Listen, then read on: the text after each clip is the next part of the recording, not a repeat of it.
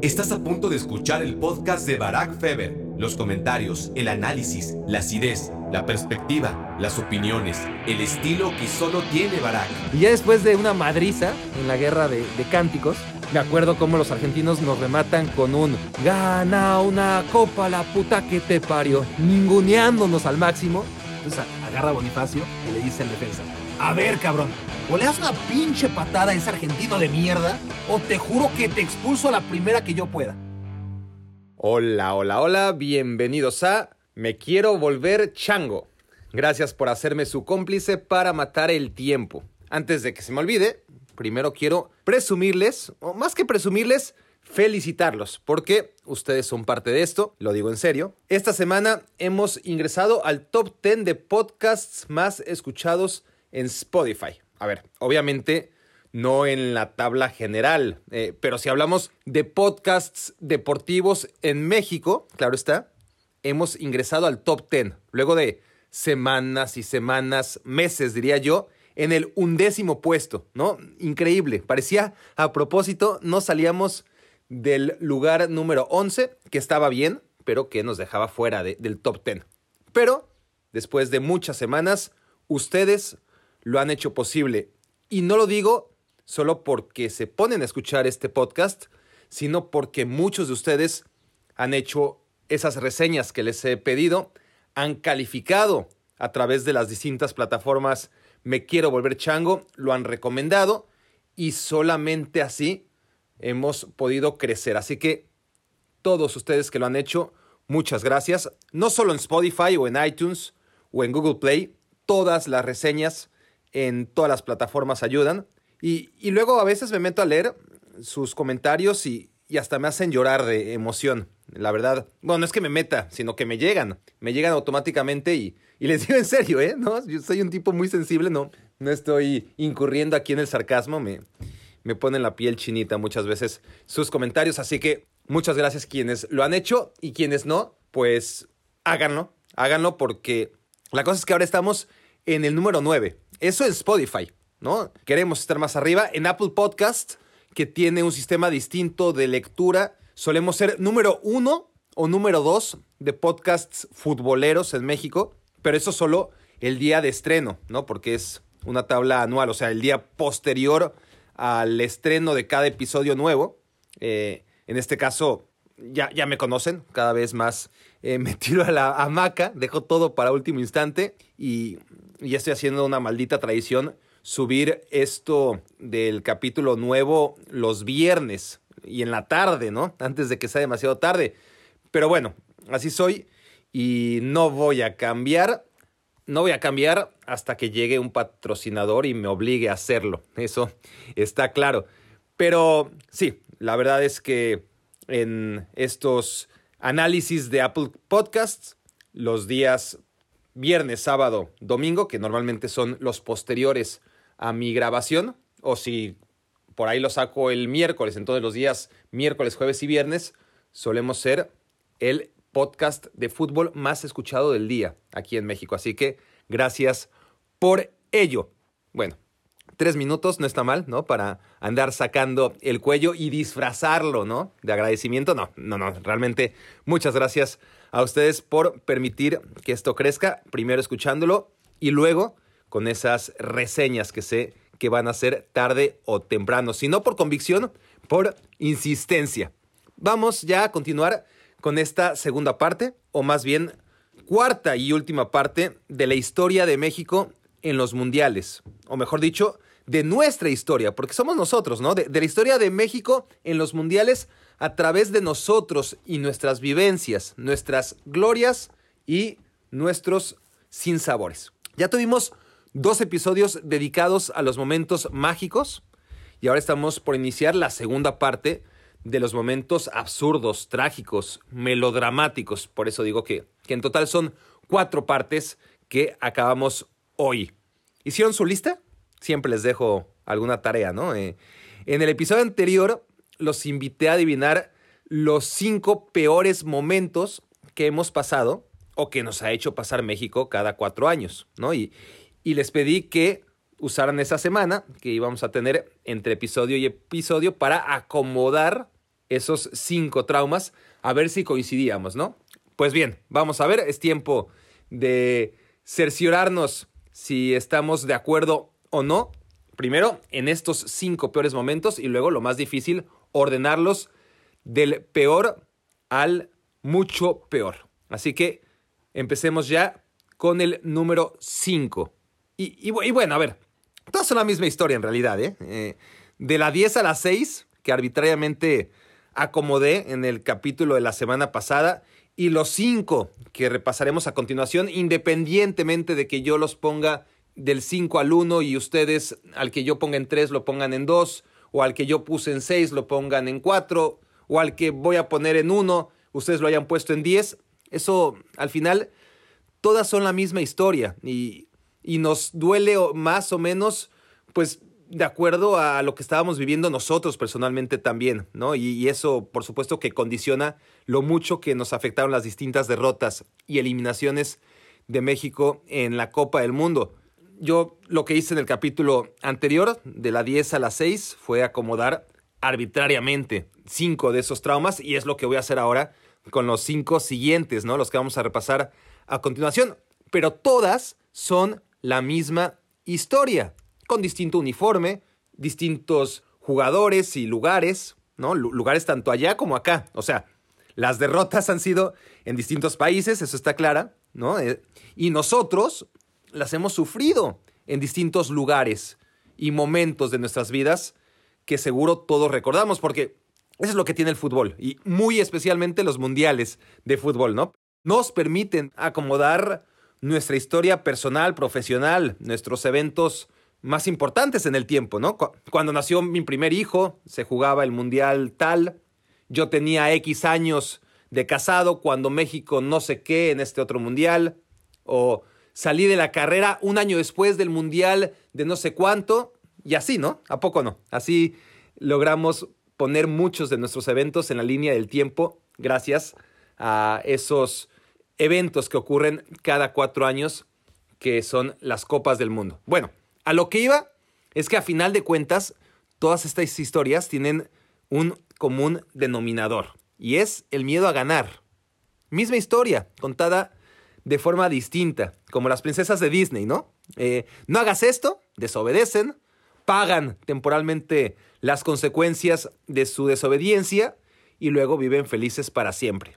Bueno, quiten lo del happily ever after y es lo mismo con la selección mexicana y los mundiales. Historia, historias todas sobre el miedo a ganar. Que cada cuatro años, en lugar de lograr erradicar, no hacemos más que expandir ese miedo a ganar y, y con ello alargar la kilométrica sombra que nos va condicionando a todos como aficionados y jugadores cada cuatro años.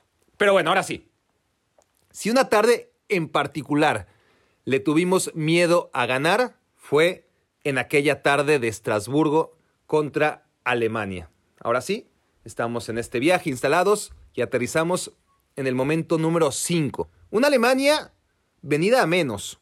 Una Alemania que a ver, después de llegar a las finales en 1974, en el 82, en el 86 y en el 90, o sea, en el 78 no, pero todas las demás sí. O sea, jugaron la final en cuatro de los cinco mundiales previos a Estados Unidos 94, cuando habían perdido contra Bulgaria, ¿no? Pero ahí en 1998 seguían en crisis, como demostraría después Croacia en cuartos de final. O sea, Alemania no estaba en ese momento para jugar entre los ocho mejores del mundo y Croacia lo demostró, ganándoles 3 a 0. Pero si Alemania se metió a cuartos de final, fue por cortesía de México. Nos habíamos puesto arriba 1-0 con gol de Luis Hernández, que en ese momento era el goleador del torneo. Cuatro goles había anotado en cuatro partidos, lo nunca visto y, y por ahora jamás repetido en un futbolista mexicano. Y, y eso sí, ¿eh? en el primer tiempo nos salvamos, la verdad. Y a ver, no es que yo me acuerde, sinceramente, ¿no? De, esas cosas uno se olvida. Pero viendo el resumen del partido, ¿no? Para inspirarme antes de grabar este episodio, entonces recordé un atajadón de Campos, un tiro al travesaño de Alemania que por poco y bota dentro de la portería. O sea, Alemania tuvo varias, en el primer tiempo, más que nosotros. Pero, empezando el segundo tiempo, aparece Cuauhtémoc. Se la deja Luis Hernández en el área. Qué par de delanteros teníamos. Carajo, ¿no? Por cierto, dicho lo anterior, Luis Hernández amaga a dos, tres defensas ya dentro del área y anota el 1-0. Pero no estamos aquí para rememorar grandes momentos en la historia de México en los mundiales. Eso ya pasó. Y vaya que el gol de Luis Hernández pudo entrar o debió entrar en el top 10, pero metimos mejor el que le anotó a Países Bajos. Estamos aquí para hablar de los malos momentos, les recuerdo, o, me recuerdo a mí mismo, ¿no? Me, me estoy auto regañando. Entonces, aquí estamos. Nuestro momento por el que aterrizamos aquí llega cuando tras ese 1-0 se escapa el cabrito arellano, que estaba en los mejores dos minutos de su carrera, dispara, el portero Kopke la desvía a penitas para que pegue en el poste derecho, el rebote le cae a no sé quién, digo, poste derecho de, Kopke, ¿no? Izquierdo en sus pantallas para que lo recuerden. Eh, eh, bueno, le cae a Coteo Blanco, creo, ¿no? El, rebote se la pasa a Luis Hernández y Luis Hernández en el área chica, la melena dorada, el goleador de la Copa América 1997 con seis goles por encima de Ronaldo, que acabó con cinco, el que en ese mundial estaba peleando el liderato de goleo. O sea, vean el nivel de Francia 98. Así quedó la lista de goleadores. Davor Zucker 6, Gabriel Batistuta 5, Cristian Vieri 5, Ronaldo 4, Marcelo Salas 4, Luis Hernández 4. Y debajo, Romario, Bebeto, Thierry Henry con 3 goles. ¿no? Pa para que se hagan una idea de lo que era Francia 98 y los goleadores con los que competía, en el nivel en el que se encontraba Luis Hernández. Bueno, ahí le queda al susodicho Luis Hernández la oportunidad de su quinto gol. El mismo que le metió dos a Corea en el primer partido, el que le venía de marcar uno en el último minuto a los Países Bajos y que ya repasamos, el que había abierto el marcador algunos minutos antes contra Alemania, solo, sin marca, en el área chica, listo para el segundo, portería vacía, bueno, vacía no porque ahí estaba el portero, ¿no? Pero, pero, pero estaba totalmente descolocado.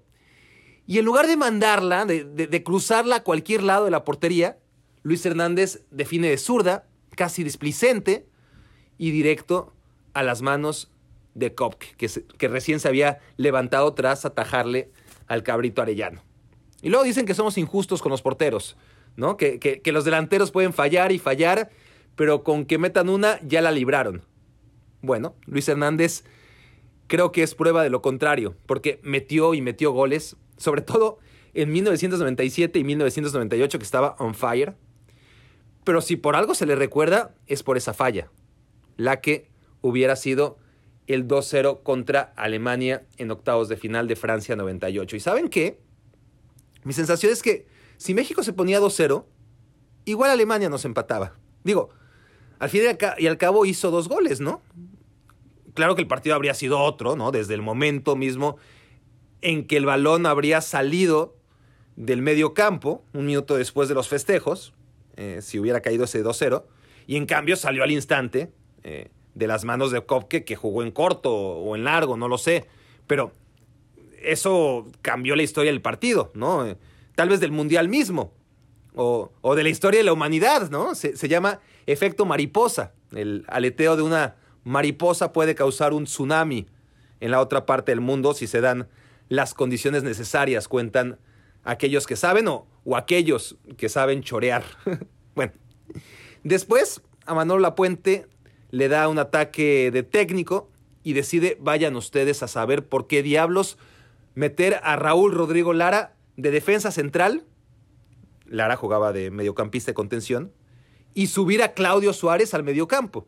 O sea, los enrocó, maldita la hora, porque un pase largo se le oscurre, se le oscurre, digo, se le escurre por debajo a Lara, que no lo despeja, y, y en el segundo error más grande en la historia de un defensa mexicano en Copas del Mundo, solo superado por uno del que hablaremos más adelante. Bueno, en el segundo peor error de un defensa mexicano en las Copas del Mundo, a Lara se le escurre el balón y Klinsmann, a 15 minutos del final, marca el 1-1 para Alemania. Siguió el partido, ya nos estaba bombardeando Alemania con centros al área, y a cuatro minutos del final, Oliver Bierhoff le gana una en el aire, otra vez a Raúl Rodrigo Lara y México a casa. Otra vez, con la miel en los labios, como había ocurrido cuatro años antes contra Bulgaria. ¡Ah, qué coraje! ¿no? Bueno, vamos al primer intermedio para responder las preguntas de nuestros miembros fundadores, que puede ser cualquiera de ustedes, siempre y cuando escriban a la dirección adecuada. Isaac Mendoza. Isaac Mendoza, por cierto, quinto lugar del torneo que lidero con puño de hierro, me refiero al fantasy de la Premier League, que es otro de los beneficios para los miembros fundadores que escriben a barack.barackfeber.com. Bueno, pregunta Isaac Mendoza. Más allá de la familia, amigos o comida, ¿qué es lo más raro, extraño, diferente o hasta estúpido que extrañas de la Ciudad de México? Ok, Isaac. Eh, la, verdad es que siempre es la familia, ¿no? Los amigos y la comida. Son esas tres cosas. La respuesta típica y, y te faltó el clima, que también lo extraño. Pero no, la verdad, tengo más claro qué es lo que no extraño. Y, básicamente son dos cosas, el tráfico y la delincuencia. No, no, soy muy fan de, Ciudad de México en general. O sea, creo que viví el suficiente tiempo ahí, 27 años. Me encanta México como país. Odio a la Ciudad de México, lo digo libremente. Me choca el DF, ahora rebautizado como CDMX. Pero esas dos cosas tan particulares el tráfico y, la inseguridad, el no tenerlas aquí compensan todo lo demás, desde mi punto de vista. Eh, pero no, no, nada extraño que extrañe, ¿no? Lo, que sí se extraña hablando de mundiales es precisamente, ¿no? Cada cuatro años ese ambiente premundialista o, mundialista cuando ya se está jugando el torneo. Un torneo que sabes que paraliza a México y a gran parte del mundo y que aquí no, aquí solo unos pocos se enteran, ¿no? Y eso, claro, cuando tú no viajas al mundial, pues se siente peor. ¿Eh? Porque cuando no viajas al mundial y te quedas en México, pues tienes el ambiente mundialista. Cuando no viajas al mundial, como me pasó en el mundial de Rusia, y te quedas acá, en los Estados Unidos, pues es muy desolador, ¿no? Esa sensación de, de no mamen, o sea, se está jugando el mundial y les vale madre. Pero, pero creo que eso es todo. ¿eh? Y, y lo dicho, los amigos de siempre con los que crecí, un par de restaurantes, no muy finos para nada, este, un sushi la casa de Toño, que, no nos patrocina, pero ahí les va la mención, que, que, es una de mis paradas obligadas cada vez que paso por México a consumir pozole. Este, y, y no más, tampoco soy tan apegado a la comida y a esas cosas. Vamos al cuarto peor momento, el cuarto recuerdo más desagradable. Eh, o el cuarto momento más desagradable en mi lista, ¿no? Particular. Eh, tampoco es que yo tenga la verdad absoluta sobre los peores momentos de México en los mundiales. Y, yo sé que muchos de ustedes dirán, no, no, no, este es el peor momento, ¿verdad? ¿Qué te pasa? ¿Cómo lo pones hasta el cuarto lugar? Y bueno, hay tantos traumas de dónde escoger que para mí este es el cuarto, lo siento, ¿no?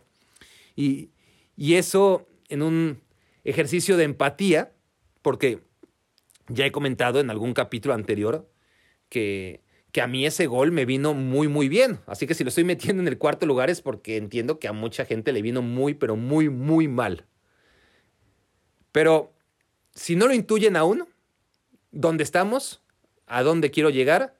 Bueno, estamos aterrizando en Alemania. Es el año 2006 y concretamente estamos en la ciudad de Leipzig. Creo que este, entre todos los momentos que, hemos ido desglosando ya en cuatro capítulos, dos episodios, como sabemos, dedicados a los mejores momentos, a los recuerdos más hermosos que, que tenemos como seguidores a la selección mexicana, y con este dos episodios también en donde hemos viajado a los momentos más inolvidables, pero sin que esto sea bueno, ¿no? Más bien los momentos que quisiéramos olvidar, pero no podemos porque nos persiguen.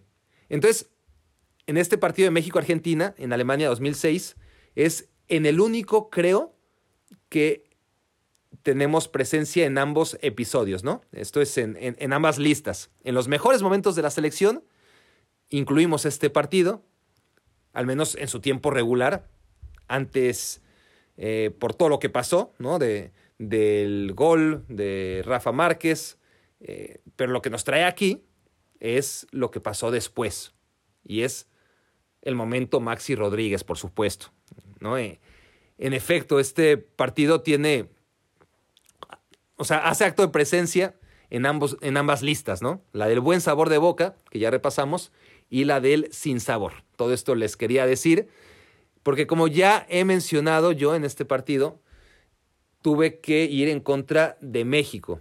Eh, hay gente que no lo entiende y, tardé mucho en confesarlo, pero ya me da igual. Eh, antes me daba pena. Y, bueno, todavía, confieso que todavía, porque es que es Argentina, ¿no? Si, fuera cualquier otro me valdría madre.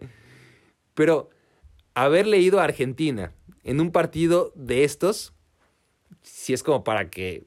Pues, ¿Vieron esa película de The Kid? En que Bruce Willis se encuentra con él mismo de niño, ¿no? Y, y el niño, que se convertiría después en Bruce Willis, se decepciona del adulto, ¿no? En el que se va a convertir. Bueno, lo, lo más probable es que nunca hayan visto esa película, pero de eso se trata. Y, el Barack de 1993 que lloró cuando, bueno, no sé si lloré, pero, pero al menos sí que la pasé muy mal, ¿no? Y, me frustré cuando México en aquella Copa América 93 cayó ante Argentina en la final de la Copa América de Ecuador. Bueno, ese Barak de 1993 le hubiera escupido en la cara al Barak de 2006 sin ninguna duda. Pero tienen que comprender ¿no? en las circunstancias ustedes y, el Barak de 1993.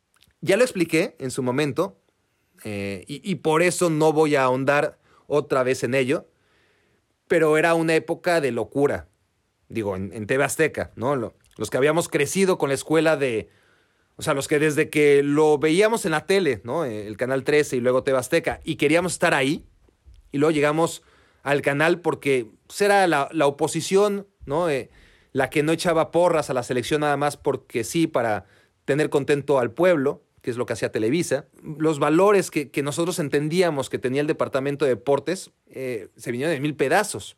Eh, en ese mundial donde todos nos tuvimos que pintar la cara y éramos más televisos que Televisa.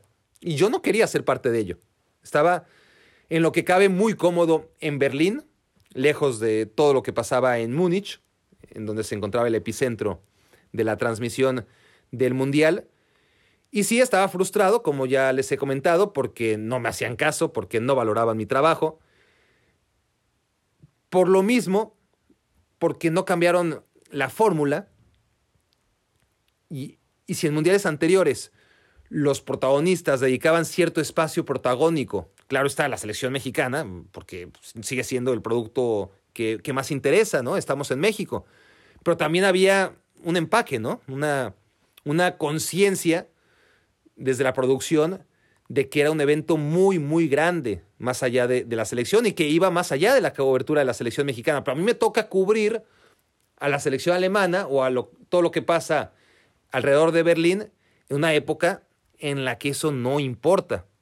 No importa, solamente importa la selección mexicana, que, quieran o no, es un equipo menor o, mediano en la Copa del Mundo. Si, si a mí me hubiera tocado cubrir mundiales previos de la época dorada de TV Azteca, pues seguro habría sido mucho más gratificante. Pero en 2006 todo era la selección mexicana. Protagonistas era todo sobre la selección y el hecho de que Alemania, que era la selección a la que yo estaba cubriendo y que además no daba nada interesante, ¿no? Era, era cubrir la conferencia de prensa y ya, o sea, no había ningún estímulo para los reporteros de la selección alemana, los reporteros internacionales. Pero a lo que voy es que Alemania ya estaba en cuartos e iba a enfrentar al ganador de México y Argentina. Y si era Argentina, pues yo sabía que podría seguir con mi cobertura cómoda y tranquila, previa al Argentina-Alemania. Pero si avanzaba México, se me iba a venir toda la presión que implicaba cubrir al próximo rival de México. Y me iban a pedir entrevistas con Klinsmann, con Balak, cosas que, que yo sabía de antemano eran imposibles, porque yo había visto, había vivido el hermetismo con el que trabajaba la selección alemana. Y eso en fase de grupos, olvídense, en una fase de cuartos de final. Entonces sí, lo acepto, quería que pasara Argentina, así de egoísta era. Estaba hasta la madre, ¿no? De ponte la verde, de píntate la cara y todas esas mamadas. Esa es la realidad. Me acuerdo, el récord era zurrante, ¿no? Porque 100 días o, antes incluso del Mundial, en esos conteos que todo el mundo hace en, en las portadas, bueno, además de poner el conteo, la portada del récord ponía a un disque experto que iba cambiando cada día respondiendo a la pregunta, ¿llegará México a semifinales del Mundial? Y, lo peor es que la mayoría de nefastos, disque especialistas, o sea, paleros o lo que fueran, decían, sí, yo creo que México va a llegar a semifinales de la Copa del Mundo. O sea, no preguntaban si México iba a pasar al quinto partido, si, si se iba a meter a cuartos, que habría sido una pregunta mucho más aterrizada en la realidad, ¿no? Preguntaba el récord si México se iba a meter en semifinales y los expertos, la mayoría, contestaban que sí. Y así todos los días, ilusionando a la gente sin ningún fundamento. Yo estaba realmente harto de la selección, es lo que les quiero decir, porque la estaban inflando como nunca. Si bien es cierto que, que era un buen equipo y con un estilo definido, aquella selección de Ricardo Antonio Lavolpe.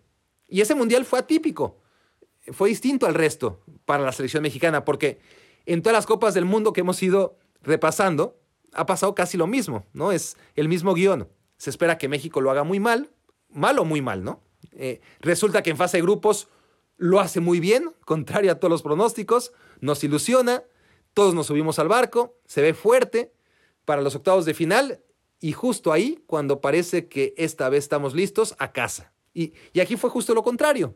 Digo, el orden de los factores, porque el producto no se alteró, ¿no? Fue, fue quedarse sin quinto partido como siempre.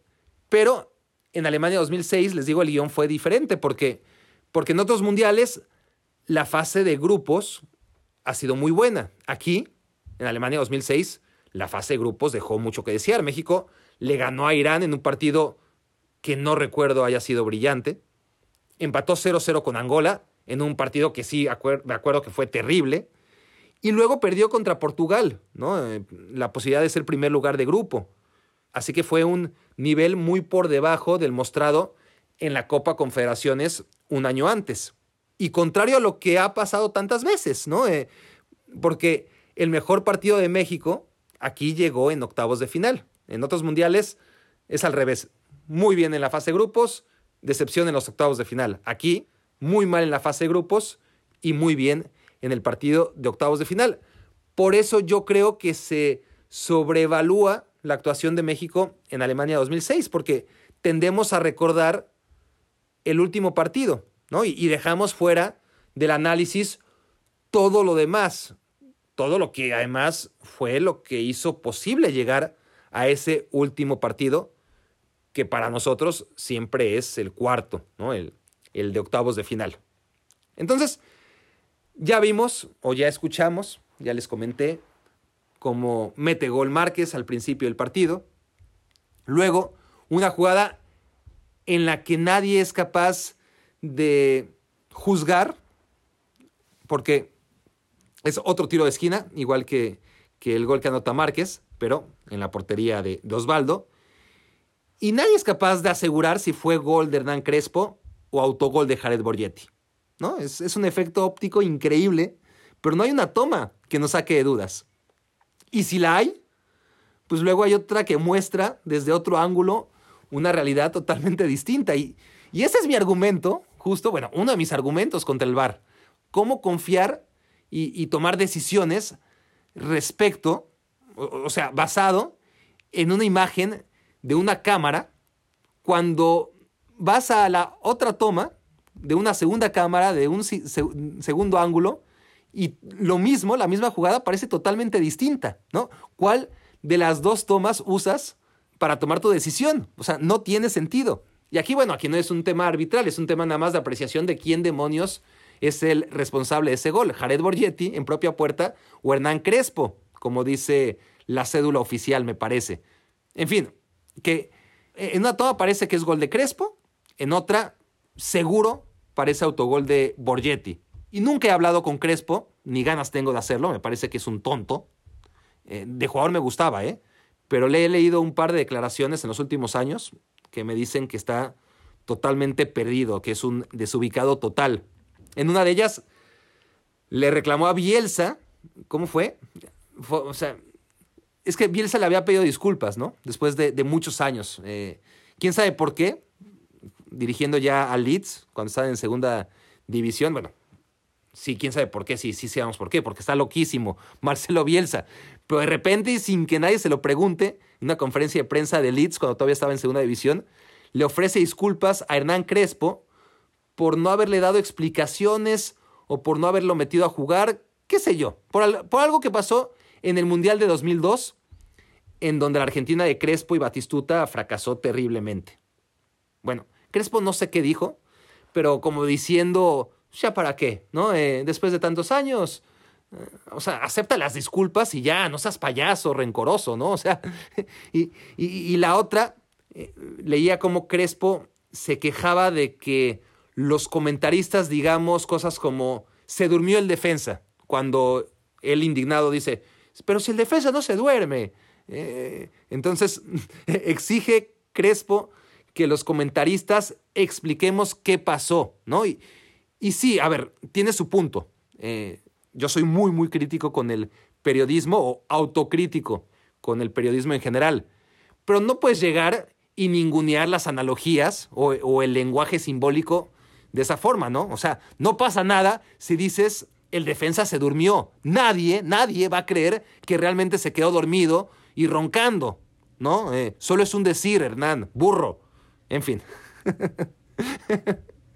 no creo que Hernán Crespo me esté escuchando, pero si alguien es amigo de Hernán, eh, no, no, le haga llegar este audio para que no, no, no necesito un enemigo más. En fin, lo que decía es que no he hablado con Crespo, pero sí con Jared. Y Borgetti jura y perjura que no fue autogol. Y yo no tengo por qué creerle, ¿no? La verdad, quién sabe. En cualquier caso, es una jugada en la que a los dos les conviene decir que fue Crespo, ¿no? A Crespo, pues porque querrá adjudicarse un gol que probablemente no fue suyo y, tampoco metió tantos en la historia de los mundiales. Y Jared porque no tiene ningún interés de cargar con esa cruz, ¿no? Así que es una de esas cosas del fútbol, de esas pocas cosas en donde los rivales van a ponerse de acuerdo sin problema, ¿no? O sea, van a querer lo mismo, que no se considere autogol. Y habría que revisar la cédula otra vez porque ya no me acuerdo, pero me parece que el árbitro eh, le dio el gusto a los dos, tanto a Crespo como a Jared, y oficialmente queda como gol de Crespo. Pero bueno, el partido fue más bien parejo después de esos dos goles iniciales. No fue un baile como tal, ya, ya hablé de eso, pero sí puede ser que México fue superior en ratos más largos a Argentina. Tampoco es que recuerde yo demasiadas llegadas claras de gol. O sea, cayó el gol de Rafa, el de Crespo o, el autogol de Jared, vayan ustedes a saber. Los dos en los primeros 10 minutos de partido y así se fueron hasta tiempo extra. Y entonces, al minuto 98 ya saben lo que pasó. Maxi Rodríguez, que era probablemente el más limitado de toda esa selección, anota el gol de su vida y la de la vida de todos sus descendientes y antepasados, ¿no? Maxi Rodríguez que sigue jugando a los 40 años y no solo eso, volvió a Argentina desde 2012, ¿no? A retirarse porque el nivel no le daba para quedarse en Europa. Y entonces lleva ya nueve años de retiro en casa. Pero ese gol es uno de los más espectaculares en la historia de los mundiales. Eh, ni duda cabe de eso. Pase larguísimo de Sorín, cambio de juego.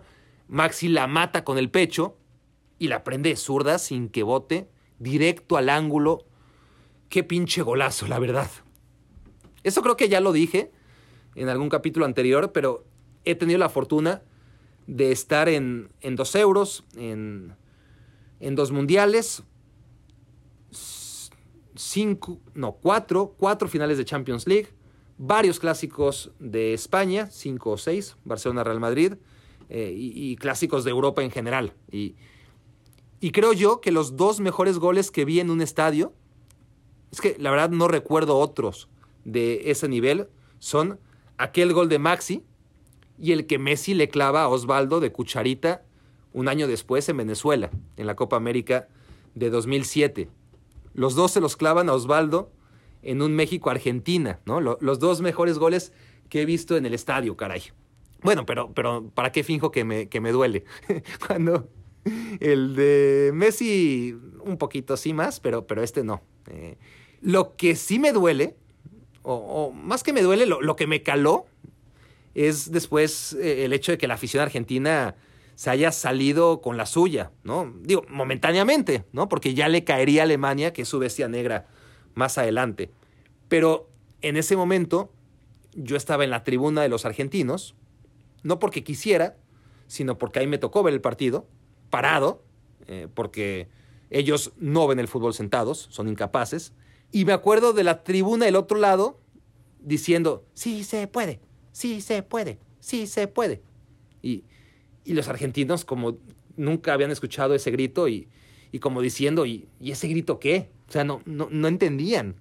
Y, luego cuando cae el gol de Maxi, se empiezan a gritar imitando el acento mexicano, no se puede, no se puede, no se puede. Y entonces yo tenía una sensación agridulce, obviamente, eh, por todo lo que les he explicado, pero, pero no, no, no me gustaba tampoco mucho la situación, no se crean. Y luego no es que me haya tocado vivirlo en vivo, pero sí a través de YouTube, que estaba iniciando. Y es como si hubiera estado ahí porque, porque también es muy doloroso. Eh, no sé si ustedes lo vieron alguna vez, seguro que sí, pero es una guerra de cánticos previo al partido.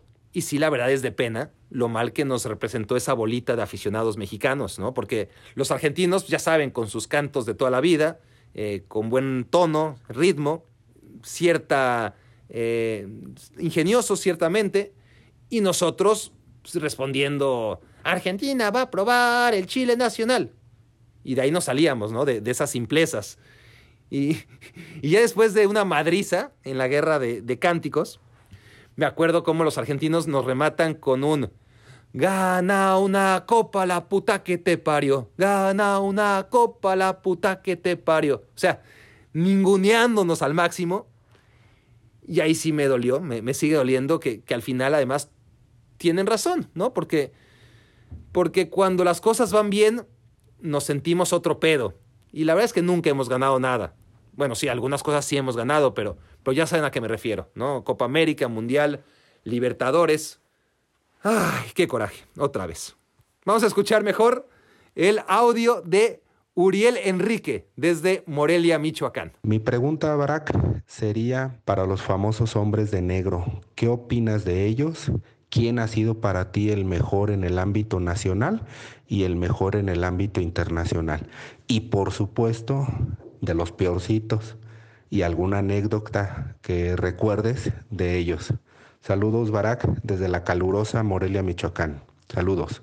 Ah, caray, sobre árbitros. Voy a contestar. Bueno, Voy a intentar contestar rápido para que no le adelanten, mi querido Uriel, porque te preocupan mucho los árbitros, ¿no? O sea, se me hace que eres árbitro amateur ahí en Morelia, ¿verdad? Bueno, eh, tú haces las preguntas, no tengo por qué hacerlas yo. Sí te puedo decir que árbitro favorito no tengo, ¿no? La, verdad te mentiría si dijera un nombre. Me gustan los que están tranquilos, los que sonríen, conversan. Eh, hay pocos de esos. Y además, como todos, pues tienen días y días, ¿no? Eh, días en los que son más pacientes y días en que pierden los estribos más fácilmente. Mike Oliver, por ejemplo, de la Premier League, no es muy sonriente ni platicador, pero tiene carácter, se, arruga muy, muy poco. Eh, eso es, joven y lleva además tiempo dirigiendo. Eh, árbitros como ese me gustan. Y a nivel nacional, ni idea. Te, te porque lo acabo de hacer en un partido reciente, ahora que estoy comentando partidos de la Liga MX para ESPN, aquí en los Estados Unidos. Te diría Marco Antonio Ortiz, porque creo que tiene buen semblante eh, y me parece que es un buen árbitro, es mi sensación, pero, pero ya está. ¿Y qué más? Anécdota con árbitros, ¿me preguntas? No, no, ninguna, no. Eh, solo las que contaba el mítico Bonifacio Núñez, que esas sí son increíbles. No, no sé cuántos de ustedes ubiquen a Boni, pero era un árbitro criminal, ¿no? Yo, yo, yo le mentaba a la madre en el estadio y acabó siendo mi compañero y, buenísima gente además. Entonces, lo que más recuerdo, porque contaba un montón de, historias, ¿no? Pero la anécdota que contaba Boni que más me sorprende es cuando no sé qué jugador argentino le estaba reclamando y Boni ya estaba harto, ¿no? Porque además cada partido era lo mismo con ese güey. Y, Boni pues ya no lo soportaba. Y entonces Bonifacio agarra a un defensa del otro equipo, no me pregunten los nombres, es lo de menos, y le dice al defensa este antes de que empiece, ¿no? El, el segundo tiempo. Mira, a la primera que puedas, cabrón, quiero que le metas un patadón al argentino este. Y el defensa le dice, nada, se ríe, ¿no? Y, Bonnie le dice, te estoy hablando en serio, cabrón. Y, y el otro, no, Bonnie, ¿cómo cree? Y Bonifacio, te digo que le des una pinche patada que no te la voy a marcar, hombre. Te juro que no te la marco. Pero pégale bien, cabrón. Que ya me tiene hasta los huevos. Las reclama todas, ¿no? Y el defensa le dice, no, Boni, no me pida eso. Entonces agarra a Bonifacio y le dice al defensa, a ver, cabrón, o le das una pinche patada a ese argentino de mierda, o te juro que te expulso a la primera que yo pueda. Y, y dicho y hecho, ¿no? El pobre defensa, al primer balón dividido, parte en dos al argentino y, y Bonifacio dice, juegue, juegue, fue al balón. No sé, si, no sé si le hago honor a Bonifacio Núñez, que la cuenta mucho mejor, pues claro, porque él, él la vivió en persona, ¿no? Y, y lástima que ya muchos o, la mayoría no se acuerda de Bonifacio y de los jugadores a los que arbitró Bonifacio, porque sería un invitado espectacular, ¿no? Con todo lo que vivió y, y su forma de tratar a los jugadores, ¿no? Un, cabrón como Dios manda en la cancha y un pan también como Dios manda fuera de ella, ¿no? Eh, nos regalaba donas, de hecho, cada domingo antes de Deporte B. Siempre llevaba una charola llena de donas compradas en el Globo. Eh, y, nos las dejaba ahí en la oficina, el buen Boni. Y yo que, y yo que iba a saber, ¿no? Eh, yo que le menté la madre en el estadio, porque me tocó estar en el Estadio Azteca el día de su despedida, un partido de Cruz Azul contra no sé quién, y por un partido, el primero de su vida, en el que todos se pusieron de pie para aplaudirle, porque era su despedida, el señor Melquiades, la voz del Estadio del Azteca, pedía aplausos para Bonifacio Núñez en su último partido, y yo no, yo le menté la madre porque realmente lo odiaba, ¿no? Lo que son las cosas. Escríbanme, si, si, quieren que Bonifacio Núñez sea invitado, aunque sea un ratito, aquí ya me quiero volver chango, escríbanme porque estaré contento de invitarlo, pero tengo la sensación de que la gente va a decir, ¿y este señor quién es? Y, es muy triste, realmente es muy triste, porque pasa el tiempo, obviamente, y, y fue una gran figura, una gran figura, pero pues Ahora pocos, creo yo, se acuerdan de él. Número 3. Número 3. Vamos a volar una vez más a los Estados Unidos, ¿no? Y otra vez al que para muchos es un vejestorio, ¿no? Eh, para muchos de ustedes, digo, es un vejestorio llamado Mundial de Estados Unidos 94 porque no les tocó vivirlo. Tengo amigos que lloraron la eliminación contra Bulgaria. Yo por alguna razón, que tenía 12 años, no me lo tomé tan a pecho. Pero sí, qué manera de perder. Hemos hablado mucho ya de ese Mundial de Estados Unidos 94, la falla de, de, Sage en el debut contra Noruega, los goles de Luis García contra Irlanda, ¿no? Y, y del Olmo tacleándolo en el festejo. Ya repasamos también el gol de Marcelino contra Italia la, no entrada, el no ingreso de Hugo Sánchez contra Bulgaria, eh, de ese también, ¿no? Eh, ya hablamos, y finalmente el fin del mundo, los penales. Fue catastrófico, ¿no? O sea, es que fallaron todos. O sea, primero Alberto García Aspe, que es del que todos nos acordamos, que nunca había fallado un penal, y a la mierda, le pega el travesaño, y además al travesaño por la parte de arriba, entonces el efecto visual es que salió lejísimos el balón. García Aspe que había hecho de penal el 1-0, y esto ya lo dijimos, pero cuatro años después, en Francia 98, le anotaría de penal a Bélgica para reiniciar la, remontada que, que culmina Cuauhtémoc con aquel golazo espectacular. Pero Alberto García Aspe será siempre recordado por ese penal, el único que falló, o el primero que falló después de muchos. Y por ese llanto inolvidable en el pecho de Fernando Schwartz en la entrevista posterior al partido. Pero eso sería después, porque el primer penal de Bulgaria lo tira Balakov, creo, y aparece Jorge Campos, ¿no? Y, y lo para, después de dar como tres pasos, eso sí, se estira y ya a la altura de la línea del área chica casi ataja para salvar a México, ¿no? Y, y nos regresó el alma al cuerpo, ¿no? Todo mundo se acercaba a García Aspe y, le decía, ya ves, tranquilo, ¿no? Eh, nada más cómprale unos doritos a Campos en la noche y, y ya está, quedan a mano. Le había hecho el paro Jorge Campos parándole ese penal a Balakov, como creo que fue, y entonces llegamos al segundo penal con el mismo marcador, porque México y Bulgaria habíamos fallado ambos. El tema es que llega Marcelino, ¿no? el, el héroe del partido contra Italia, y tira un penal vergonzoso ahí a media altura, ¿no? En medio, el portero Mijailov ni se despeina.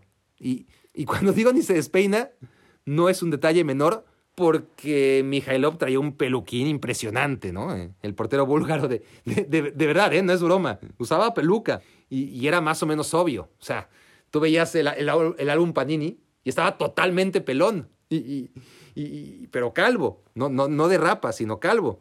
Y aparece en el Mundial con un peinado con un copete impresionante, ¿no? Pero bueno, ni, se despeinó la peluca, todavía no había implantes en esa época, este, el peluquín ni se le zafó tras el pésimo penal de Marcelino Bernal. Y quizás no recordamos tanto el penal de Marcelino, que les acabo de escribir, con la claridad con la que sí recordamos la reacción de Marcelino después de fallar, ¿no? cómo dibuja él su puta madre, ¿no? Su puta madre en, en los labios eh, eso sí que, al menos yo lo, recuerdo muchísimo. Ustedes, algunos de ustedes seguramente que también. Bulgaria ya no perdona. Jorge Campos ya no puede hacer más milagros. Anota el 1-0. México tira el tercer penal. Le toca a Jorge Rodríguez con ese bigotito terrible. Nadie conocía ese güey. Al menos yo no tenía ni idea de quién era, la verdad. Y lo peor no es que falla el tercer penal. ¿no? O sea, 0 de 3. Lo peor es que a diferencia de García Aspe y de Marcelino Bernal, Rodríguez ni siquiera hace un exabrupto, ¿no? Se, limita a escupir y correr de vuelta al medio campo como si nada. Eso es lo más indignante. O sea, he hecho más coraje yo porque, qué sé yo, se, se, se acaba el cereal que Jorge Rodríguez por fallar el penal que condenaba a México y lo dejaba fuera de la Copa del Mundo. Bulgaria siguió anotando, Campos ya no pudo hacer más para evitarlo. Le toca a Claudio Suárez, el cuarto penal, y ahí sí, ya, demasiado tarde, pero tiene la dignidad al menos de meter su penal. Pero llega a Bulgaria y nos vacuna en el cuarto y sin siquiera necesidad de que Christo Stoichkov tirara el quinto, que me imagino que a él le tocaba, Bulgaria avanza a la siguiente ronda y luego viene ese festejo épico, ¿no? En el que Ivanov, creo, recibe o imparte, ya no sé si, si es el que el pasivo o el activo, tremenda colonoscopía, ¿no? Eh, ahí en la bolita de todo Bulgaria encima uno del otro y aparece aquel dedito y vámonos, ¿no? Tremendo festejo, tremendo, tremendo lo de los búlgaros. Y México así empezaba la maldición del quinto partido. Era apenas la primera de ocho consecutivas, de, de siete, ¿no? A ver, es que literalmente ya perdí la cuenta. Vamos a ver, 94, 98, 2002, 2006, 2010, 2014, 2018. Siete, sí, siete. Qatar va a ser la octava, pero eso ya será adelantarnos a lo evidente, ¿no? O, más bien a lo ineludible. Por ahora son siete. Y eso, por cierto, que, no se han vuelto a tirar penales desde entonces, ¿no? O sea, nos, han eliminado antes de los penales. Estamos convencidos de que nos persigue una maldición y en realidad, miren ustedes, o sea, casi 30 años desde aquello, desde el Mundial del 94, y México no solo no ha pasado de octavos, no solo se ha quedado atorado ahí, sino que nos han echado perdiendo los partidos, ¿no? Porque perder en penales es, al menos para términos oficiales, perder en penales es perder tras un empate. El marcador oficial contra Bulgaria fue empatamos. Las seis eliminaciones posteriores fueron derrotas Llegaron en tiempo reglamentario, ¿no? O en tiempo extra, en el caso del ya repasado Argentina, del ya muchas veces repasado eh, duelo contra Argentina en 2006. Y lo peor es que el recuerdo de Bulgaria amenaza con perseguirnos cuando llegue el momento, porque va a llegar, de definir otra serie en tiros penales, ¿no? Entiendo yo que en 1994 se hablaba de maldición porque estaba muy fresco el recuerdo de la definición en penales contra Alemania en México 86. Habían pasado cuatro años. Pero solo era eso, ¿no? Dos definiciones, dos malditas definiciones. Cualquiera pensaría que lo de México realmente es una pesadilla a la hora de tirar penales y no es verdad. O sea, veamos, aquí está el análisis previo que, que hice, no, no, no me lo sé de memoria, por supuesto. Copa América 95. México eliminado por Estados Unidos en penales. Sí, ahí ya se hablaba de maldición porque había sido lo del 86, lo del 94 y ahora lo del 95. Entonces, digamos que está justificado, ¿no? Que esa sensación del perder siempre en penales, ahí por 1995, pero dos años después llegan los penales contra Ecuador y México elimina a Ecuador en la Copa América 97. Y después llega la Copa América 99 contra Perú, otra vez a penales, a los disque malditos penales, y México vuelve a ganar. Copa Oro de 2002 fue la siguiente tanda, y ahí sí México fuera, contra Corea del Sur en penales. Copa Confederaciones 2005, ¿no? La siguiente tanda de México fue contra Argentina, penales y fuera. Otra vez la maldición, o la que creíamos era una maldición, pero después Copa Oro en 2009 y México vence a Costa Rica en los penales. Y durante 10 años no hubo tanda de penales, hasta que en la última Copa Oro, la jugada apenas en 2019, otra vez México contra Costa Rica, y México avanza. O sea, la cosa con los penales ha estado ahí más o menos pareja. Sí, hemos perdido un poquito más de las que hemos ganado, sobre todo los partidos importantes o contra rivales de jerarquía. Pero no hay maldición, ¿no? El, el, asunto es que sí va a ser maldición cuando llegue el momento de la verdad, porque estamos convencidos o estaremos convencidos de que sí hay una maldición. Y eso es muy difícil de combatir porque está ahí en el ambiente. Pero bueno, nosotros no importamos, lo que sintamos nosotros desde la televisión da igual. Ojalá los jugadores no estén condicionados por esos fantasmas inventados e inexistentes, ¿no? Alrededor de los penales. Vamos a una pregunta más antes de llegar ya al segundo peor momento de México en la historia de los mundiales. Dice Luis Gómez, Primero, gracias a Barack, a la producción y a inserte la mención que la producción quiera. no, bueno, eh, no, no, no, hay, no hay patrocinador a quien agradecerle esta vez. Luis, puedes seguir con tu pregunta.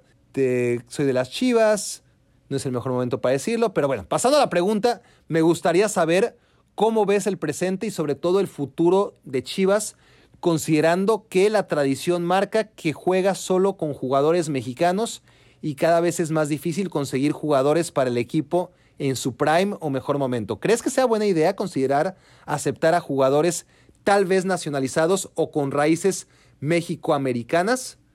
Ok, es un tema delicado porque Chivas perdería su esencia así de rápido. Y es una esencia con la que ha lucrado muy bien, ¿no? Toda esa afición, todos esos ingresos, la explotación de la marca Chivas se debe en gran parte a esa póliza de ser como una selección nacional a nivel de clubes, con la que empatizan muchísimos, millones de aficionados. Entonces, Chivas, que se queja de que por sus condiciones está en desventaja, también tiene una ventaja económica respecto a los demás, porque vende su marca en dos países a un nivel con el que el resto no puede ni soñar. Y esto se debe a jugar con puros mexicanos, no nos engañemos. Ese es el chiste, esa es la fórmula para atraer a tantos mexicanos en México y a tantos mexicanos en los Estados Unidos. El día en que lo pierda, probablemente perderá gran parte de esto, ¿no? De esta afición. Y se van a convertir en uno más, porque jugar con extranjeros tampoco te garantiza el título, ¿no? Pregúntenle al Atlas y al Cruz Azul. Vaya que han jugado con extranjeros. Pero bueno, hay, hay gente que piensa que Chivas debe jugar con extranjeros porque la realidad está clara, ¿no? Y antes el Guadalajara podía optar a los mejores futbolistas mexicanos. Y esos tiempos ya pasaron. De un tiempo para acá, los mejores jugadores mexicanos se van a Europa. Y cada vez más jóvenes. Lo que es bueno, pero para el fútbol mexicano, no para las chivas, que, que se desprendieron de Carlos Vela antes de que siquiera debutara, ¿no? Em, tenía 16 años, se les va gratis eh, al Arsenal. Y Chicharito, por ejemplo, ni acabó esa temporada en la que iba para campeón de goleo y hasta acaba, o sea, tenía tanta ventaja que hasta acaba como campeón de goleo empatado, a pesar de que juega muy poquitas jornadas antes de irse al Mundial a concentrarse previo a, al Mundial de Sudáfrica y, de ahí al Manchester United. ¿no? Se le va muy rápido también Javier Hernández justo antes de, poderlo disfrutar de verdad. ¿Y qué ocurre ahora? Pues que a lo mejor ya lo dije, ¿no? En un episodio entero dedicado a las Chivas, no me acuerdo si, si lo mencioné, pero si sí va de nuevo. Ocurre que los jugadores mexicanos que más valen la pena, o sea, los mejores, están en Europa. Los jugadores A, llamémosle, están en Europa. Los B, cada vez más, están en la MLS. Y, Chivas, vaya que, sabe de ello. El caso de, del propio Carlos Vela, de Pulido, de Pizarro, los jugadores C, hablando de Pizarro, que antes de irse a la MLS, pues acabó en Monterrey, ¿no? Entonces, los jugadores C están en Tigres y Monterrey, hablando de futbolistas mexicanos. Y entonces, Chivas apenas opta, en el mejor de los casos, a los futbolistas mexicanos del cuarto escalón, ¿no? Y, no alcanza, claro que no alcanza para ser favorito al, para ser favorito al título, o para ganar más allá de una vez cada 10 años o, 20 torneos, que es lo mismo. Pero, pero tú, Luis, no hablas de extranjeros necesariamente, sino de mexicoamericanos y de naturalizados. Y ahí sí pienso que Chivas sí debería modernizarse, porque además es bastante, digamos que Chivas raya en la xenofobia, ¿no? Es un tema muy delicado y complicado, pero, pero eso de no admitir ni siquiera naturalizados, ahí sí creo que, que los naturalizados ayudarían a Chivas. O sea, si juegan en la selección mexicana, es tremendo que Chivas esté por encima de la selección. Y claro, ahí está toda la mística, ¿no? Porque Funes Mori puede jugar en la selección mexicana. No sería el primero, ni el segundo, ni el tercero, ni el quinto argentino que acaba jugando con la selección mexicana. A lo mejor el quinto sí, pero ahí sería como el quinto o el sexto. y, Chivas, no, en, Chivas no puede jugar nunca Funes Mori. Entonces, Chivas acaba siendo más mexicano que la selección mexicana. Y eso que juega de rojo, blanco y azul por la bandera de sus fundadores franceses. Y, y el asunto luego es que es demasiado fácil naturalizarse en México, o sea, para efectos de los futbolistas, vamos. Y, y, entonces sí, es un tema peliagudo. Pero lo de los mexicoamericanos, sí, ¿eh? ahí Chivas lleva tiempo jugando con futbolistas nacidos en Estados Unidos, siempre lo ha hecho. Brizuela y Ponce, por ejemplo, por hablar de dos que llevan años en el Guadalajara y nacieron en los Estados Unidos. Y de hecho, en la década de los 70, tuvieron a un delantero del que nadie habla ya, güerito, ¿no? así como Barack Feber, que se llamaba Hans Friesen, hijo de alemanes. Un, caso eh, como el de Jürgen Damm. Y por lo que he leído, no fue muy bien recibido por cierta parte de la afición a las Chivas en esos tiempos.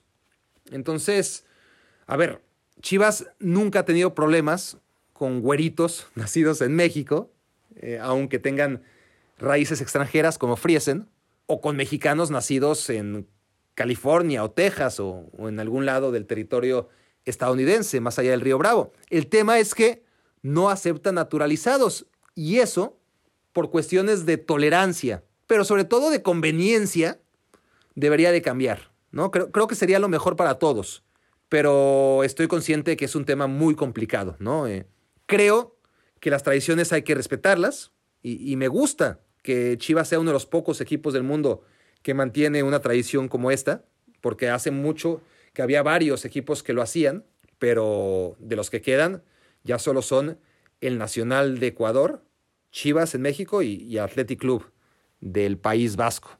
Pero bueno, hay que respetar las tradiciones, pero también las tradiciones tienen que evolucionar.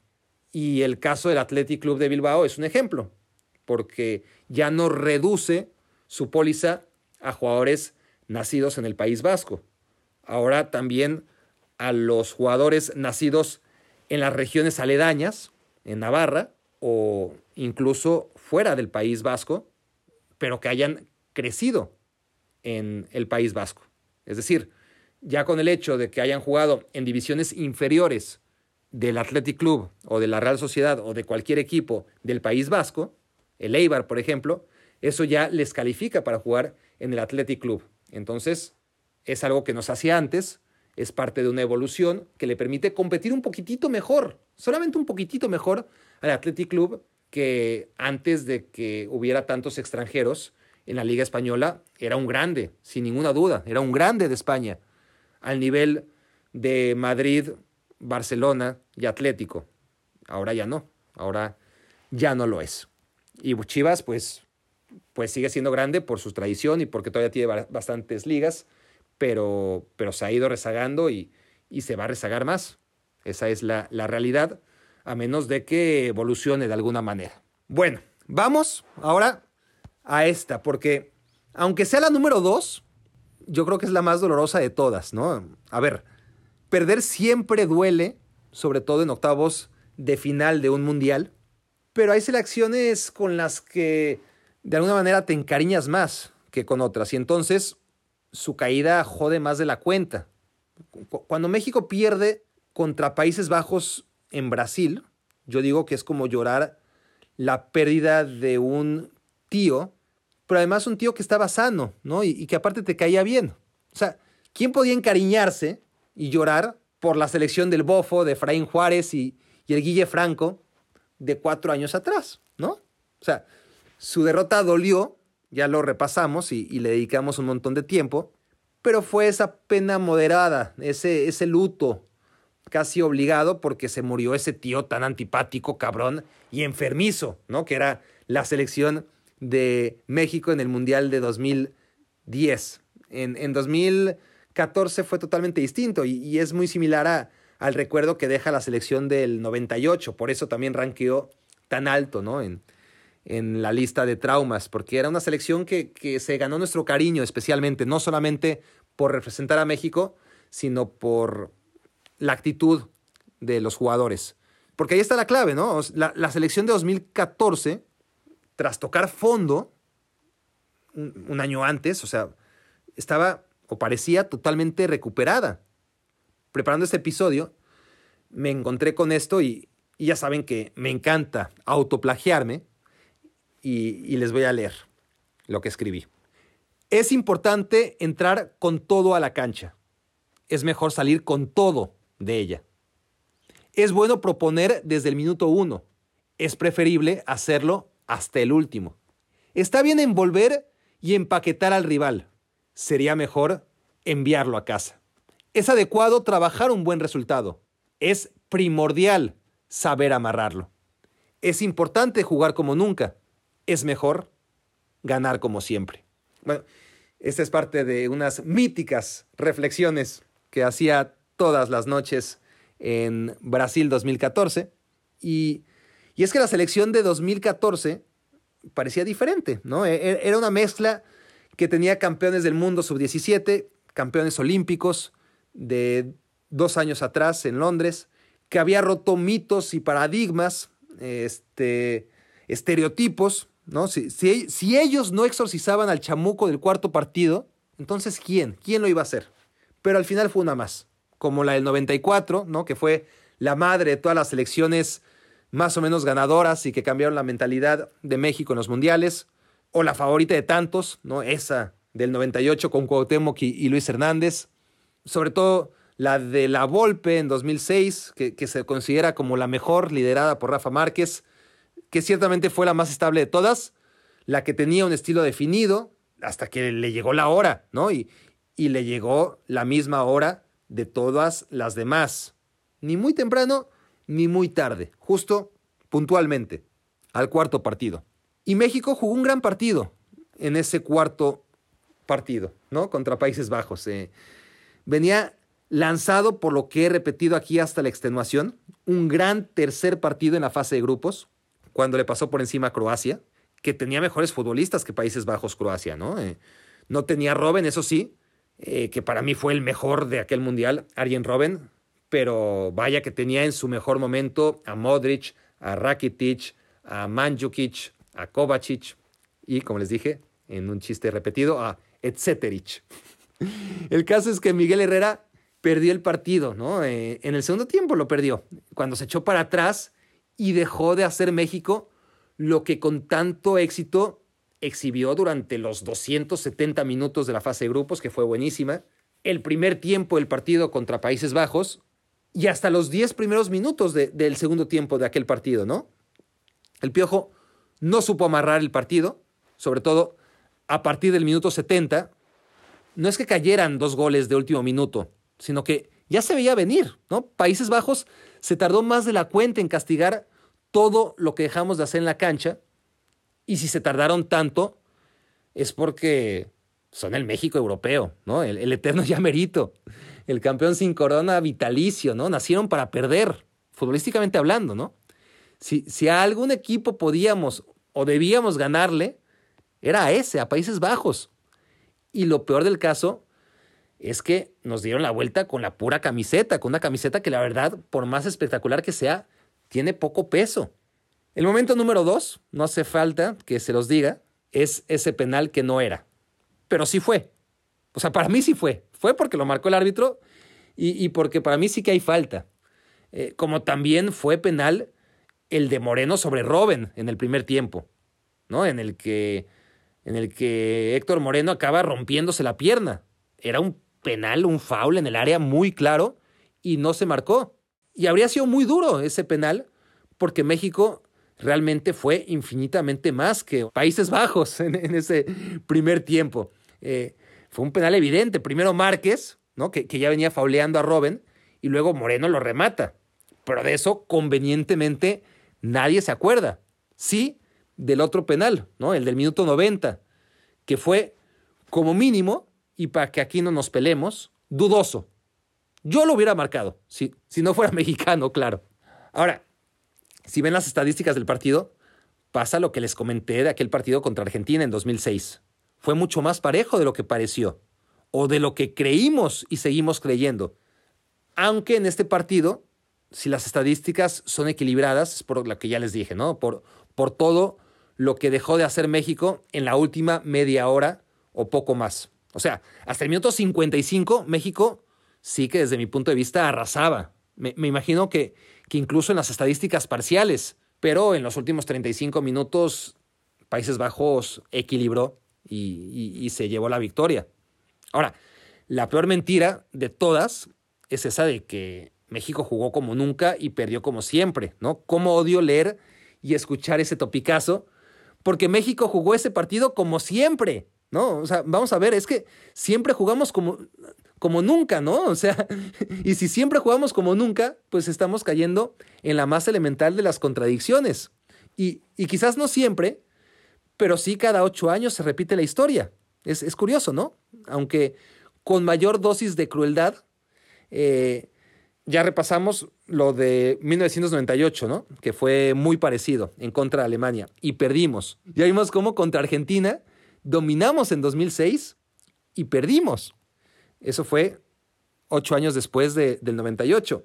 Y en 2014, ocho años después de aquel partido en que jugamos según como nunca y perdimos como siempre, pues volvimos a jugar como nunca y a perder como siempre contra Países Bajos. Es, es curioso, es cada ocho años porque en 2002, en 2010 y en 2018, México perdió claramente por diferencia de dos goles contra Estados Unidos en 2002, contra Argentina en 2010 y contra Brasil en 2018. ¿No? Pero, pero en 2006, en 1998 y en 2014 nos pusimos arriba y luego no tuvimos manejo apropiado del partido. Y, y, bueno, es difícil también, hay que decirlo, manejar el partido cuando el rival tiene a Klinsmann, como Alemania en el 98, a Crespo, como Argentina en el 2006, o a Robben, en el Mundial de Brasil 2014, mientras tú, para enfrentarlo, pues no tienes nada de eso, ¿no? Y, y cuando tuvimos algo similar en Hugo Sánchez, pues lo que nos faltaba era equipo. Así que bueno, así es nuestra historia. Si esto se sigue repitiendo de manera tan puntual, pues toca en Qatar otra muy, muy, muy dolorosa, ¿no? Eh, porque sí, cada ocho años somos superiores y perdemos. Vamos a ver qué nos depara Qatar. Vamos a escuchar el último audio del día. Axel Peláez. De todas las contracrónicas que has hecho, ¿cuál es tu favorita? Ya sea porque recibiste buenos comentarios del público o porque a ti personalmente te dejó satisfecho. Y la segunda, ¿cuál es tu top 5 de futbolistas mexicanos preferidos? Puede ser por su personalidad dentro y fuera de la cancha, te gustaba su manera de jugar o porque marcaron tu infancia. Un saludo desde Veracruz para ti y a todos los miembros de Me Quiero Volver Chango. Era nada más una pregunta, Axel, que ya se hizo tarde, ¿eh? ¿Eh? Les damos un dedo y se agarran dos. Pero bueno, no, está bien, está bien. Gracias por, por tu audio. Eh, bueno, mi, mi contracrónica favorita, la verdad es que no tengo. Hay, hay muchas que salieron muy bien, pero tampoco es algo en lo que piense mucho, ¿no? Las hice, salieron al aire, fue divertido. Quizás las volví a ver al día siguiente y ya. La, neta, no he hecho el ejercicio de revisarlas, eh, de revisitarlas. Eh, que ahora que lo pienso, a lo mejor sería una buena idea eh, para mi canal de YouTube, ¿no? No entiendo muy bien por qué, pero creo que ese tipo de cosas pegan mucho. Así que lo voy a analizar. Pero no, honestamente me acuerdo de muchas que me gustaron, pero no me sentiría cómodo repasándolas aquí, además de que ya no tenemos tiempo. Llevamos ya más de una hora de, de este episodio y, y todavía nos falta el número uno. Sí que te puedo decir que todavía me mencionan mucho, obvio, las de Cuauhtémoc Blanco. Y, y una en especial que fue sobre un partido Puebla contra Toluca, ya en ESPN, y que englobaba todos los males de la Liga MX, ¿no? Que, que fueron diseccionados puntual y oportunamente en 10 minutos, ¿no? Una contracrónica larguísima. Fue un partido en el que ni siquiera tenía pensado hacer contracrónica, o sea, ni siquiera mandé cámara especialmente.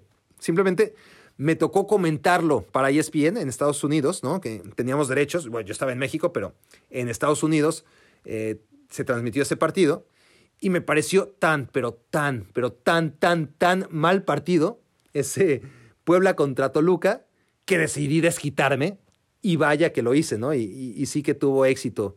Eh, pues todavía me recuerdan aquella pieza. Ahora, sobre mis jugadores favoritos, a ver, aquí hice mi lista en cuanto escuché tu audio por primera vez, que obviamente no fue apenas ahora, sino cuando lo descargué. Y te tendría que hablar de mi infancia, ¿no? Para, para hacer esta selección de mis cinco futbolistas favoritos. Y mi infancia, no lo puedo negar, está totalmente ligada a Cruz Azul. Entonces, número uno, Pedro Duana, sin duda alguna. Tremendo mediocampista, mi primer ídolo. Número dos, Víctor Ruiz, ya un poquito más grandecito yo primero como lateral derecho, luego como mediocampista.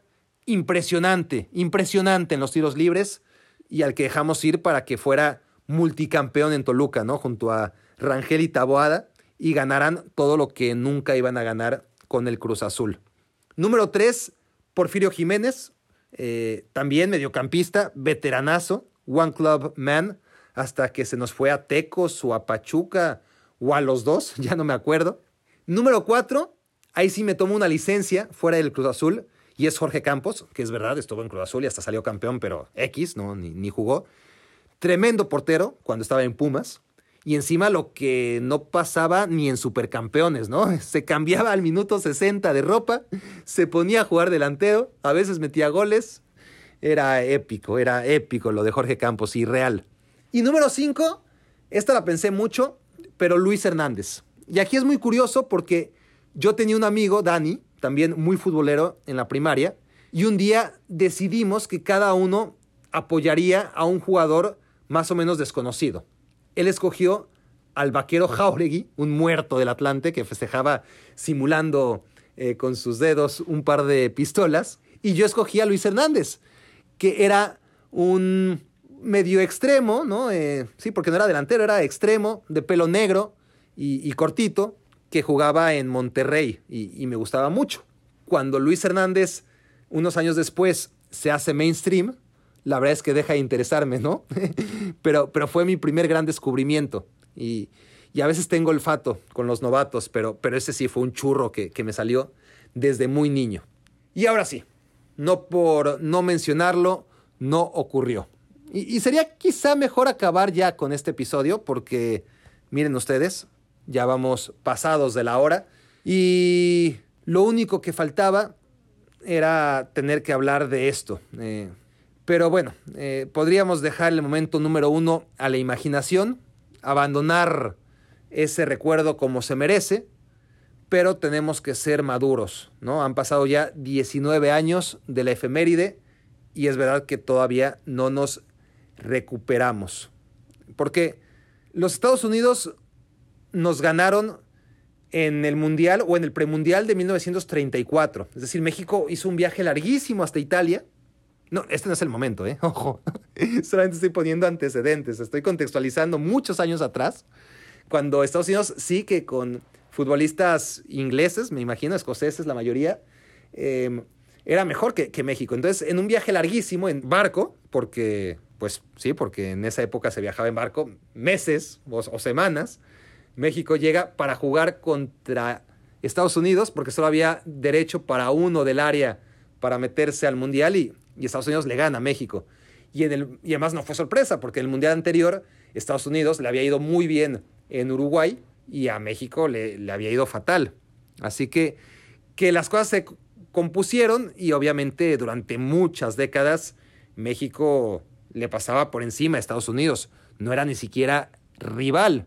Pero las cosas se fueron equiparando, se fueron equiparando hasta que Estados Unidos ya lo único que le faltaba era ganarle a México en el Estadio Azteca, cosa que todavía no había logrado, lo hizo en un partido amistoso, eso sí, más recientemente, o ganarle en una Copa del Mundo. Y eso ocurrió, como todos ustedes saben, en el Mundial de Corea-Japón 2002. Y es algo de lo que no nos vamos a desquitar hasta que el destino no vuelva a ponernos contra ellos en un escenario similar. No importa cuántas veces les ganemos en el Estadio Azteca o si ya lo del 2 a 0 en Columbus sea historia, y, vaya que fue una historia larga, da igual la Copa Oro, que, que en este siglo ellos han ganado 5 y nosotros 5, ¿eh? ¿eh? para que no nos agrandemos. Y en eliminatorias mundialistas, que, o sea, a ver, en el hexagonal, Estados Unidos ha acabado de líder tres veces. Tres veces ha ido al Mundial como líder de CONCACAF. Costa Rica, una, y nosotros dos. La primera de todas, del, el primer hexagonal, fue en el 98 y, y México a trancas y barrancas con, con Bora acaba primer lugar. Y recién en 2020 con Osorio fue la segunda vez que México lo logra. O sea, aunque nos pese, aunque no queramos ni discutirlo, o sea, seremos agachados en muchas cosas, pero en este tema sacamos pecho, nos hierve la sangre y no dejamos que nadie se atreva a decir que Estados Unidos es mejor en fútbol que nosotros o, que está a nuestro nivel.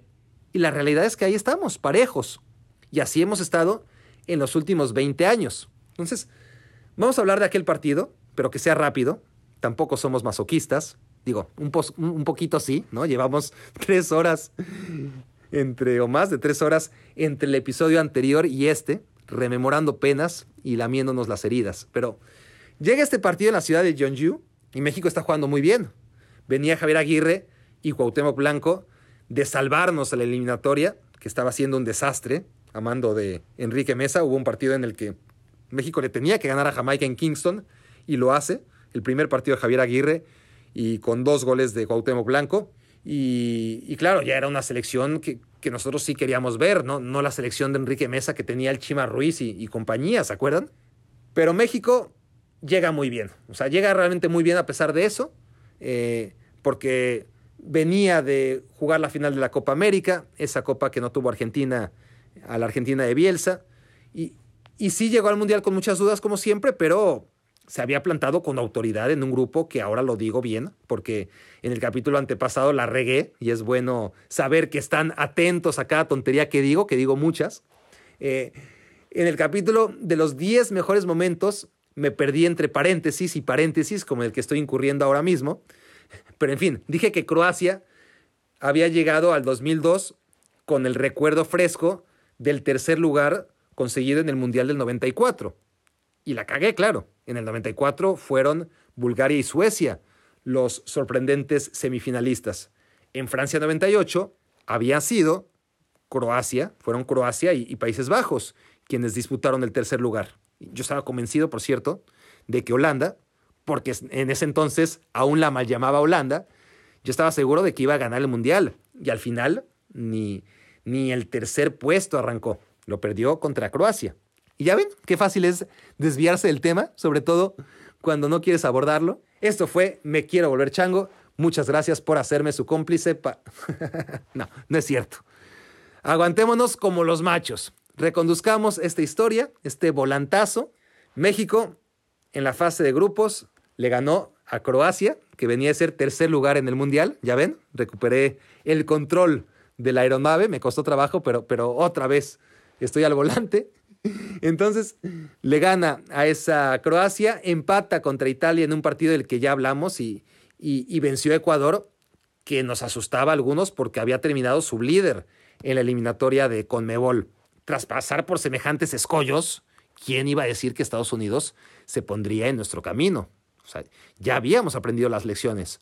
Los penales contra Bulgaria, ¿eh?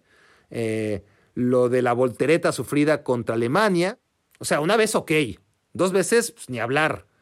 Pero tres veces seguidas, perder en octavos, no, eso era inadmisible. no sabíamos lo que nos esperaba, ni en ese partido, ni en los 20 años que han transcurrido desde entonces. Ese partido contra Estados Unidos se jugó a las 4 de la mañana, tiempo de México, como todos los demás, o, prácticamente todos los demás. Horrible mundial, el de Corea, en todos los sentidos.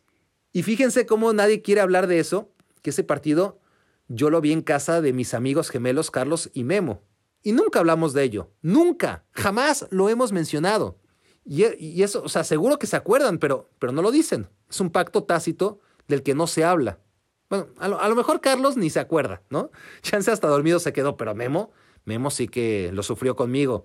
Primero McBride al inicio del partido, o sea, ni emoción hubo. Salimos perdiendo 1-0 el vestidor y luego en el segundo tiempo aquel contragolpe de Landon Donovan. Y, y cuando amaneció estábamos eliminados, sin siquiera haber metido las manos. bueno, las manos sí, o, o, los codos más bien, ¿no? El de Rafa Márquez sobre el pobre Kobe Jones, que, que ese fue como el tercer gol en contra, ¿no? O sea, es muy feo perder así e irte tan ardido. Por lo demás, ni una jugada reseñable. Nada que si no hubiera pasado pudiéramos contar, ¿no? Otra historia. Aquí, aquí no hubo el Hugo Sánchez que se quedó calentando en la banca, ni, ni el poste del cabrito y posterior falla de Luis Hernández, ni los cambios de Manolo Lapuente, ni, ni, lo que vendría después y, y, no lo sabíamos, ¿no? O sea, pequeñas cosas que cambian el destino de los partidos cuando estos son parejos y se deciden, ya sea por ese golazo de Maxi Rodríguez o esa pendejadota de Osorio o el fuera de lugar de Tevez, o el penal a Robben, etc. Pero es que de ese partido contra Estados Unidos no hay nada que decir. Eh, no hay ningún hubiera. Y era el único en este sentido hasta que en 2018 pasó más o menos lo mismo contra Brasil. Una derrota inapelable en la que no hay hubiera que valga. Pero al menos en Rusia fue contra Brasil, ¿no? O sea, el pedo de 2002 no fue solo la forma, sino sobre todo el quién. Y, quiero decirles que estoy plenamente consciente de que todos los aficionados del mundo tienen recuerdos traumáticos del Mundial. Y es obvio que sean más los episodios tristes que los alegres, porque al final de cuentas, hasta los mejores, aquellos que tuvieron mundiales de ensueño, en, en, cada mundial tienen una historia triste que recordar.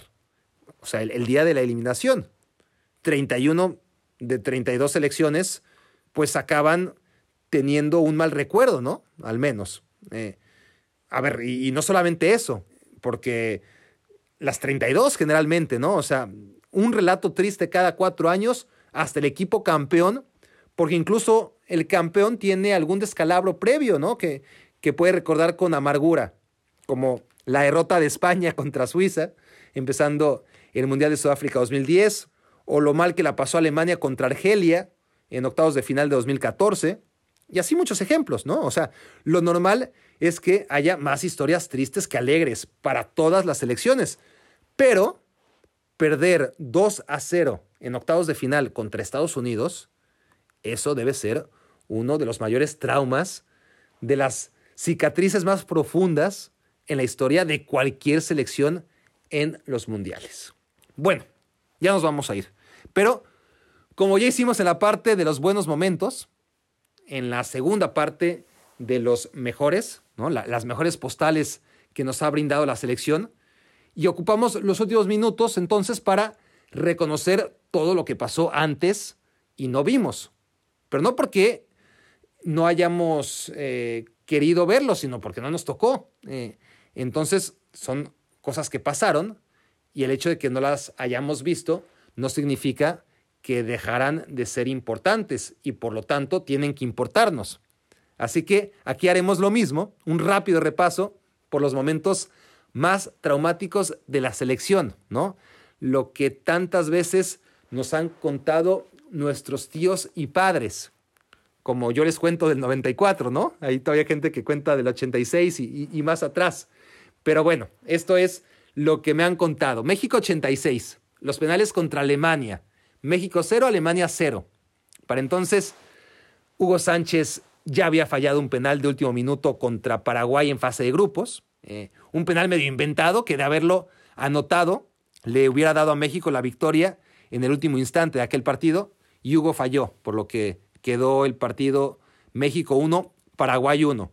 Hasta ahí el primer momento traumático del 86, porque luego llegó el partido de cuartos de final contra Alemania, a Hugo le dan calambres y se niega a tirar, y entonces acalambrado también llega a Quirarte y lo falla, y llega Raúl Servín y lo falla.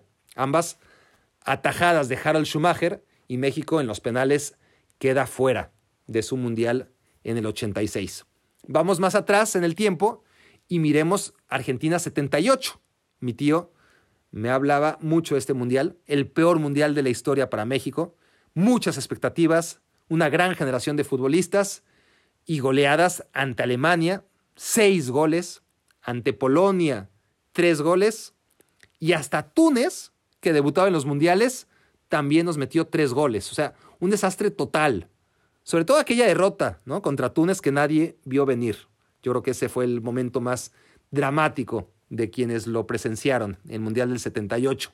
México acabó en el último lugar de los 16 que acudieron a esa Copa del Mundo, que fue la última que se jugó con tan pocos participantes.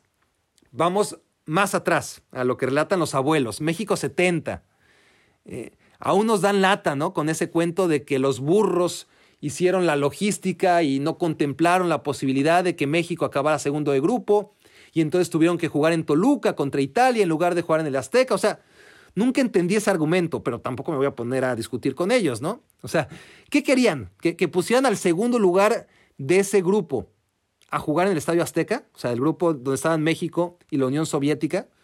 Uno iba a acabar en primero y otro en segundo, ¿no? O sea, eso sí hubiera sido escandaloso. Mandar al segundo lugar de grupo al Estadio Azteca como anticipando que, México iba a quedar segundo de grupo. No, no haber confiado en sacarle el primer lugar de grupo a la Unión Soviética habría sido dramático, ¿no? Eh, con tal de asegurarse en el Azteca el partido de cuartos de final.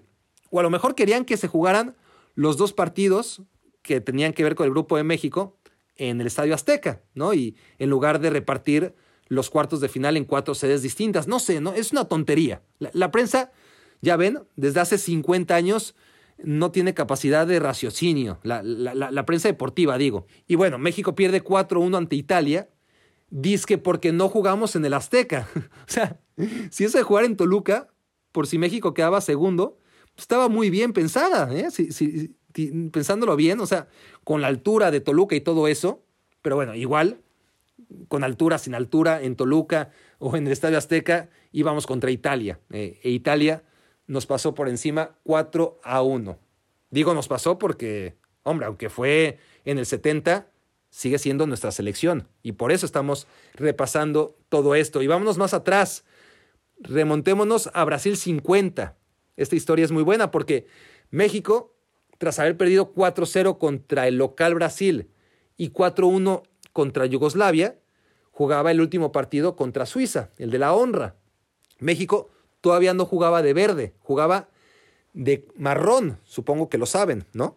Y Suiza no sabía, Suiza sí que no lo sabía. Entonces, así como México, pues probablemente pensaba que su uniforme marrón era distinto al rojo de Suiza, al final salen con ese uniforme los dos y, el árbitro les dice que nanay, ¿no? Que, que eso no podía pasar. Así que se jugaron un volado para ver quién tenía que usar el uniforme del Cruzeiro, porque el partido se jugaba en Porto Alegre y las camisetas del Cruzeiro eran las que estaban en el almacén del estadio.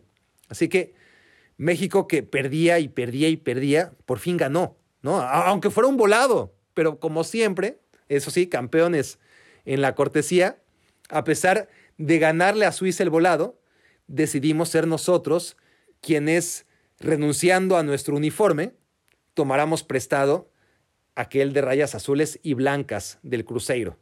Los suizos, claro, nos agradecieron ganándonos ese partido dos goles a uno.